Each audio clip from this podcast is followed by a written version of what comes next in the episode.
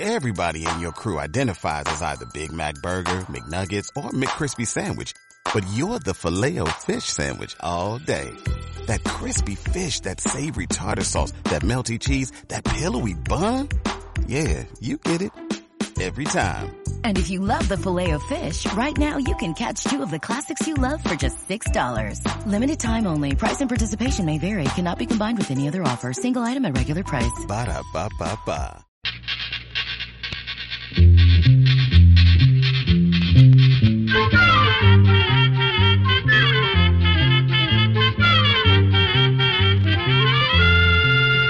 Llegó pa' todo. Llegó la escuela. Llegó la escuela. Llegó por radio.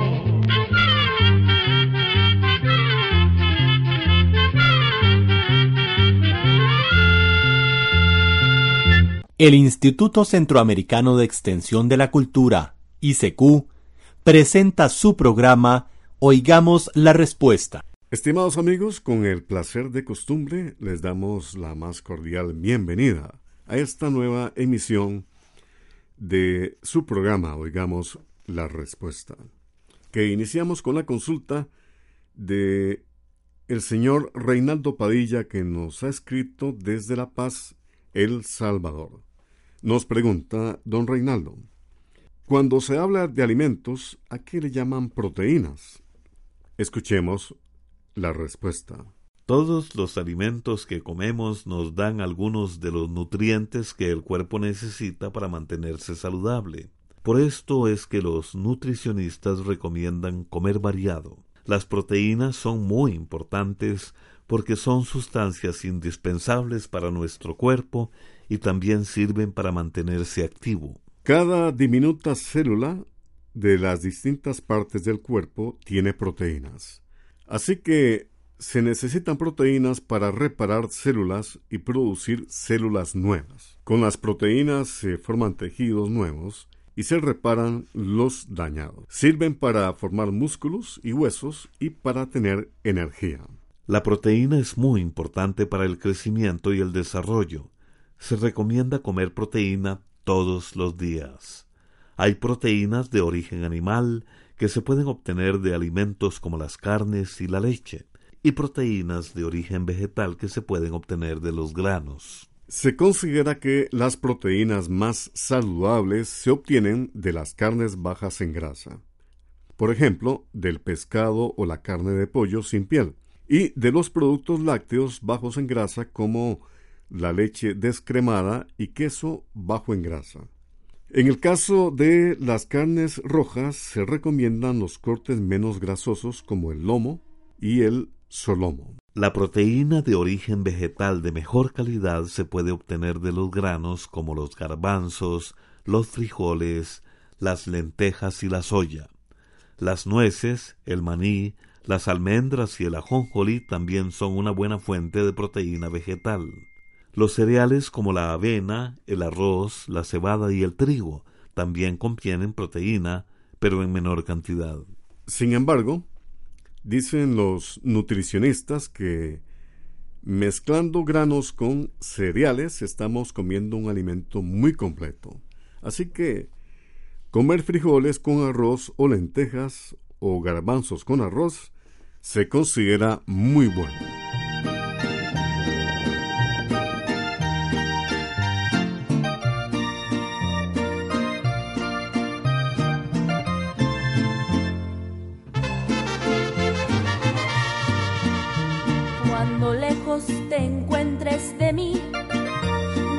Quieras que esté yo contigo, no hallarás un recuerdo de mí, ni tendrás más amores conmigo.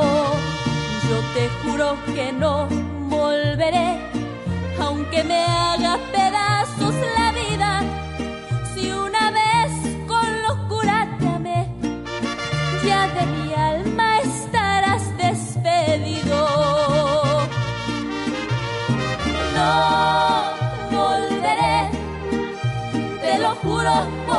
que me dirá te lo digo llorando de rabia, no volveré, no pararé hasta ver que mi llanto ha formado un arroyo de olvido anegado donde yo tu recuerdo ahogaré.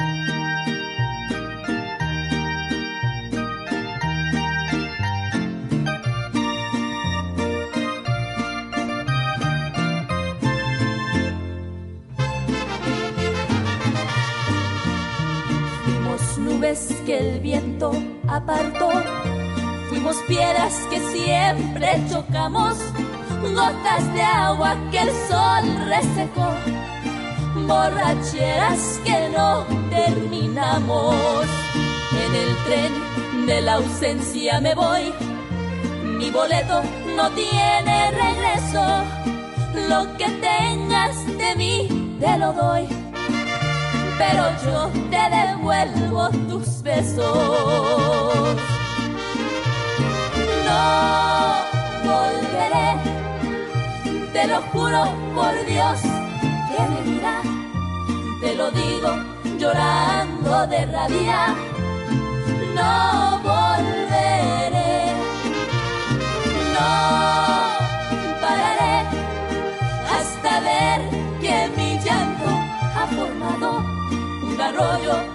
olvido donde yo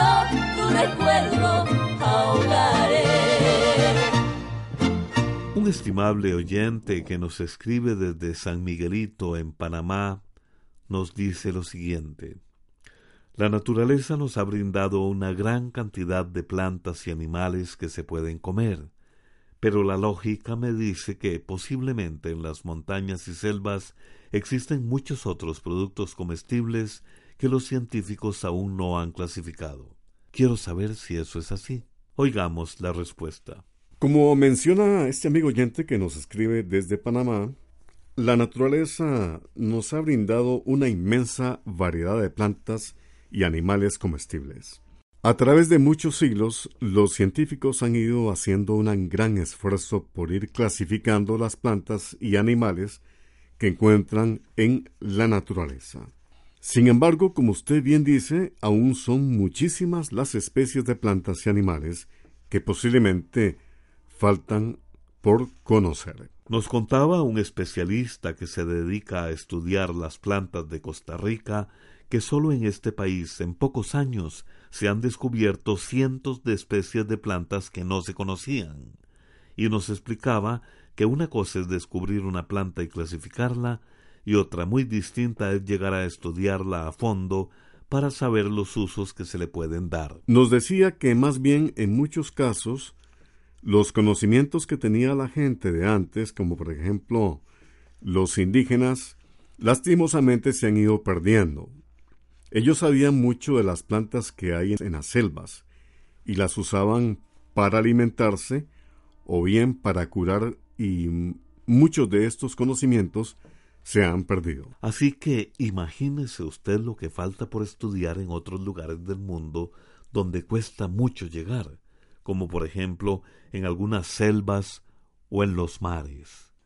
Así que, sin temor a equivocarnos, podemos decirle que a los científicos aún les queda mucho por descubrir y mucho trabajo por emprender. Actualmente se han descrito poco menos de dos millones de especies distintas de plantas y animales que habitan en todo el mundo.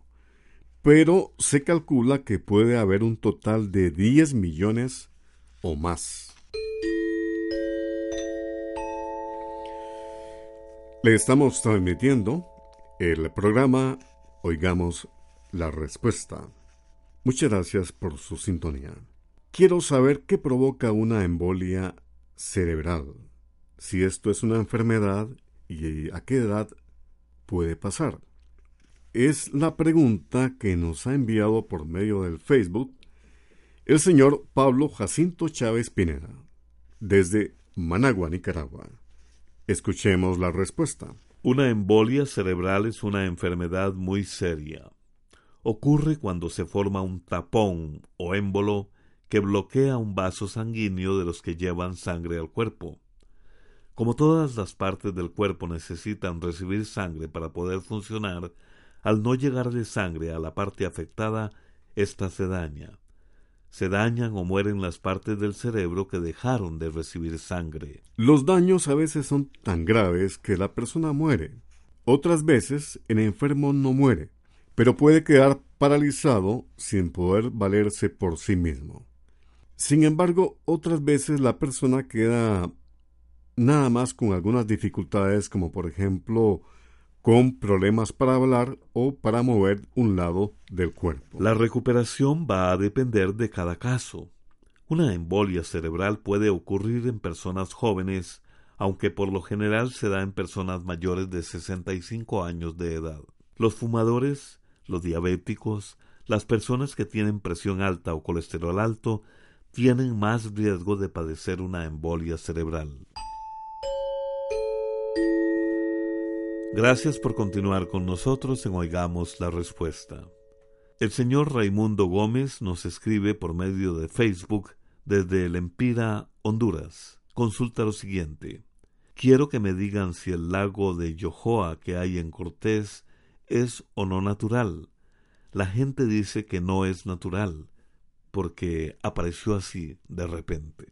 Oigamos la respuesta. El lago de Yohoa es un lago natural. Es la reserva de agua dulce más grande de Honduras. Mide 16 kilómetros de largo y 6 kilómetros de ancho. Se encuentra a 637 metros sobre el nivel del mar y está rodeado por grandes montañas que alcanzan alturas de más de 2.600 metros. Su nombre viene de la lengua maya de la palabra yoko-a, que quiere decir agua acumulada sobre la tierra. Los lagos se forman cuando en la superficie de la tierra aparecen o se crean hoyos o depresiones que con el tiempo se van llenando de agua. En cuanto al lago Yohoa, le diremos que no apareció de repente, pues el gran hoyo o depresión donde se encuentra este lago se formó hace millones de años debido a la actividad volcánica que hubo en esa región. La actividad volcánica provocó grandes cambios en la superficie. Cerró la salida que tenía el antiguo valle del lago por el extremo norte, formándose una hondonada a 637 metros sobre el nivel del mar que con el pasar del tiempo se fue llenando de agua gracias a los ríos que llevan sus aguas hasta el lago Yohoa. Así se formó este hermoso lago que es un, gran orgullo para los hondureños.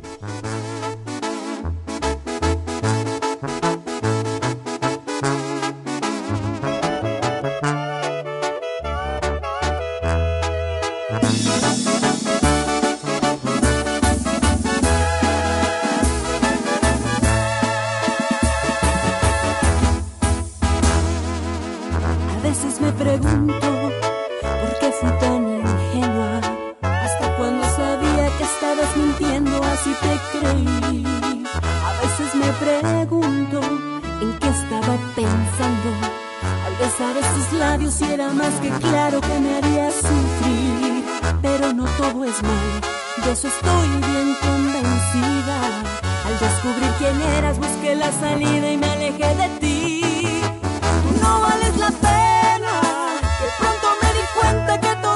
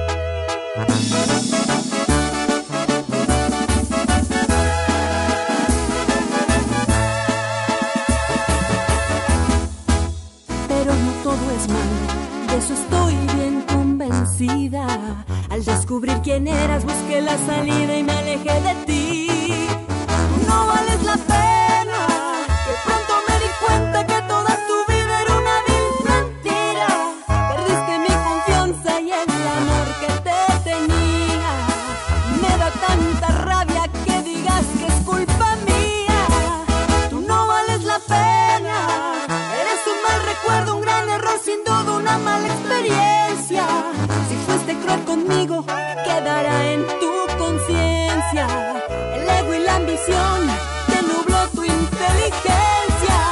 Tú no vales la pena.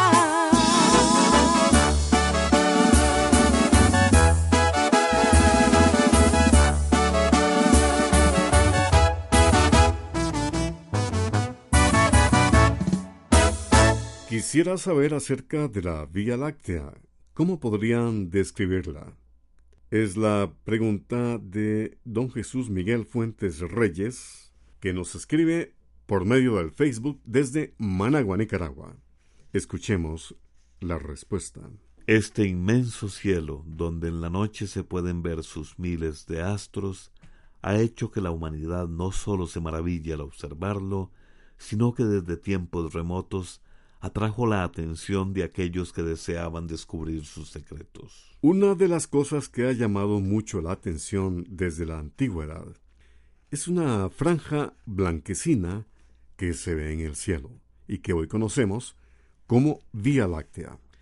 Grandes pensadores griegos la llamaron Gala, que significa leche, y fueron los primeros en llamarla galaxia.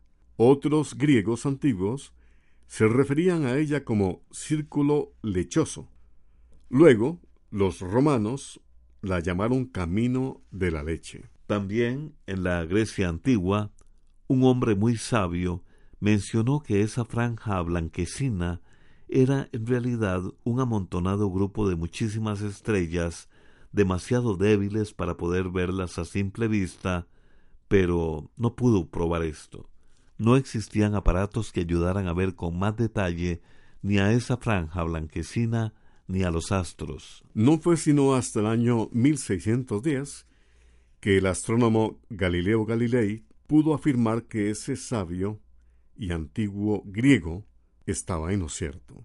Lo pudo probar gracias a un telescopio sencillo que inventó, y que es el primer aparato que por primera vez nos acercó a los astros para poder verlos más de cerca. También otros pueblos antiguos se admiraron de la Vía Láctea. Para los indígenas incas en América del Sur era polvo dorado de estrellas. Para los egipcios era trigo esparcido en el cielo por su diosa Isis, y para los esquimales era un sendero de nieve que surcaba la oscura bóveda celeste. Pero, ¿qué es la Vía Láctea y qué se sabe de ella? Aunque esta parece una pregunta sencilla, no tuvo respuesta sino hasta los primeros tiempos del siglo XX. Hoy en día, los científicos han podido comprobar que la Vía Láctea es una galaxia, es decir, es un grupo inmenso de estrellas, polvo y gas.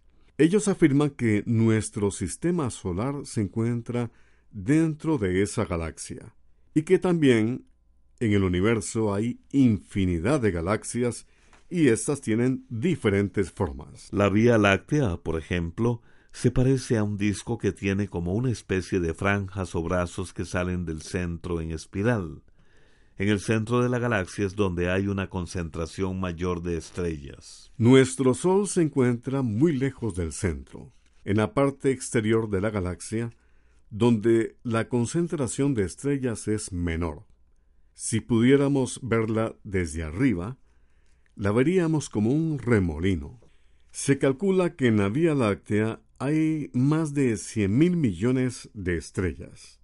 Así que nuestro Sol vendría a ser apenas como un punto diminuto en esa infinidad de astros que forman nuestra galaxia. Todas las estrellas que vemos en el cielo forman parte de la Vía Láctea. Esa franja blanquecina que se observa en el firmamento y que tanto llamó la atención de los antiguos es precisamente uno de los brazos espirales de nuestra galaxia. Por otra parte, todos los astros que forman parte de la Vía Láctea se mueven alrededor de ese centro de la galaxia, formando órbitas casi circulares. El Sol tarda 2.400 millones de años en dar una vuelta completa a nuestra galaxia. Esto puede darle a usted la idea del inmenso tamaño que tiene la Vía Láctea.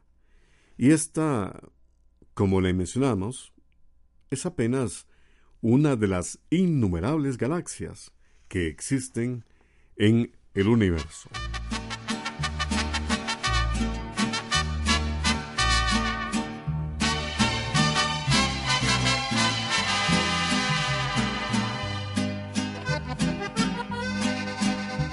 ¿Cuántas veces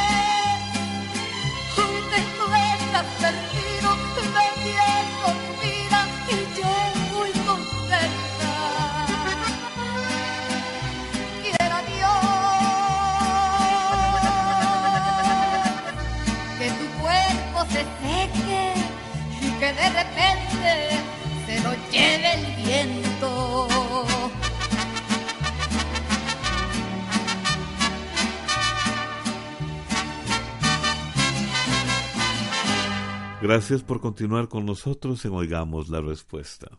¿Qué tienen las luciérnagas dentro de sus cuerpos que hace que brillen de noche? Esta pregunta nos la envía el niño John Matías Tapia Ferrufino, quien nos llamó por teléfono desde San José, Costa Rica.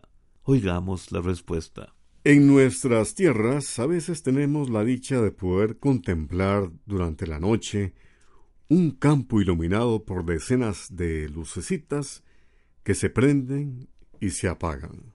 Este lindo espectáculo se puede ver en el invierno, que es cuando las candelillas o luciérnagas se aparean. Muchas personas, al igual que usted, se habrán preguntado alguna vez ¿Cómo se produce esa luz que tanto llama nuestra atención? Las luciérnagas tienen debajo del estómago unos órganos especiales. Cuando las luciérnagas absorben aire, se mezcla con una sustancia llamada luciferina que la luciérnaga tiene dentro de su cuerpo. Entonces, se produce una reacción química entre el aire y la luciferina y se provoca la luz. A este hermoso fenómeno se le da el nombre de bioluminiscencia.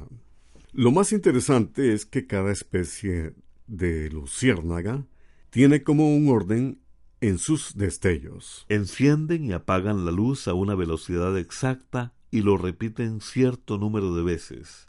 Además, cada insecto distingue el color de la luz de sus compañeros, que en algunas especies es de color rojizo y en otras más bien es verdoso.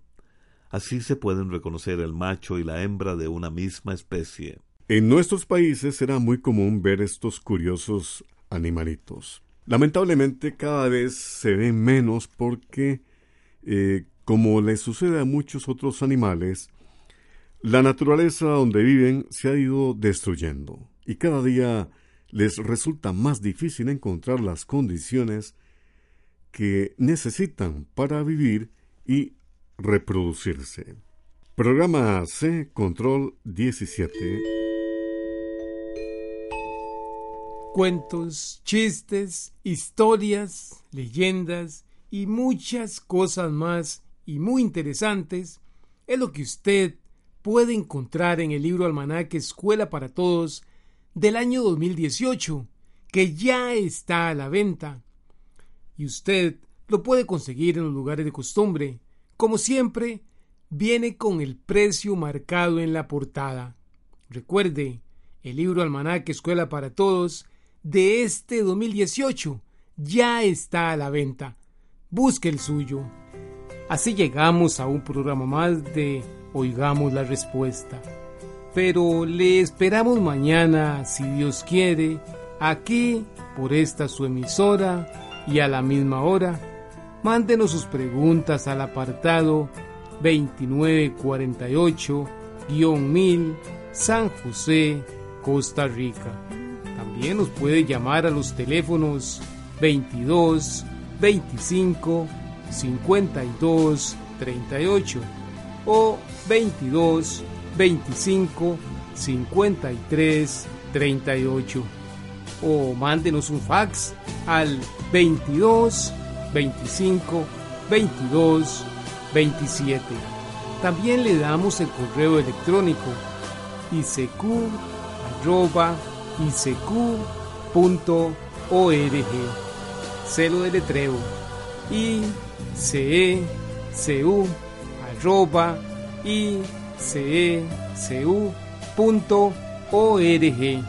Para nosotros sus preguntas son muy importantes y estamos para servirle. También puede dirigir su pregunta a esta emisora que ellos amablemente nos la harán llegar. Muy importante, dele su nombre completo, dirección bien exacta ah, y el lugar donde escuche el programa. Recuerde que comprender lo comprensible es un derecho humano. Que Dios le bendiga.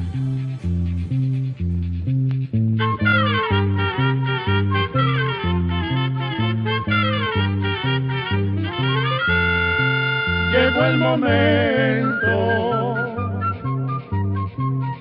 despedirnos. Se va a la escuela, se va cantando.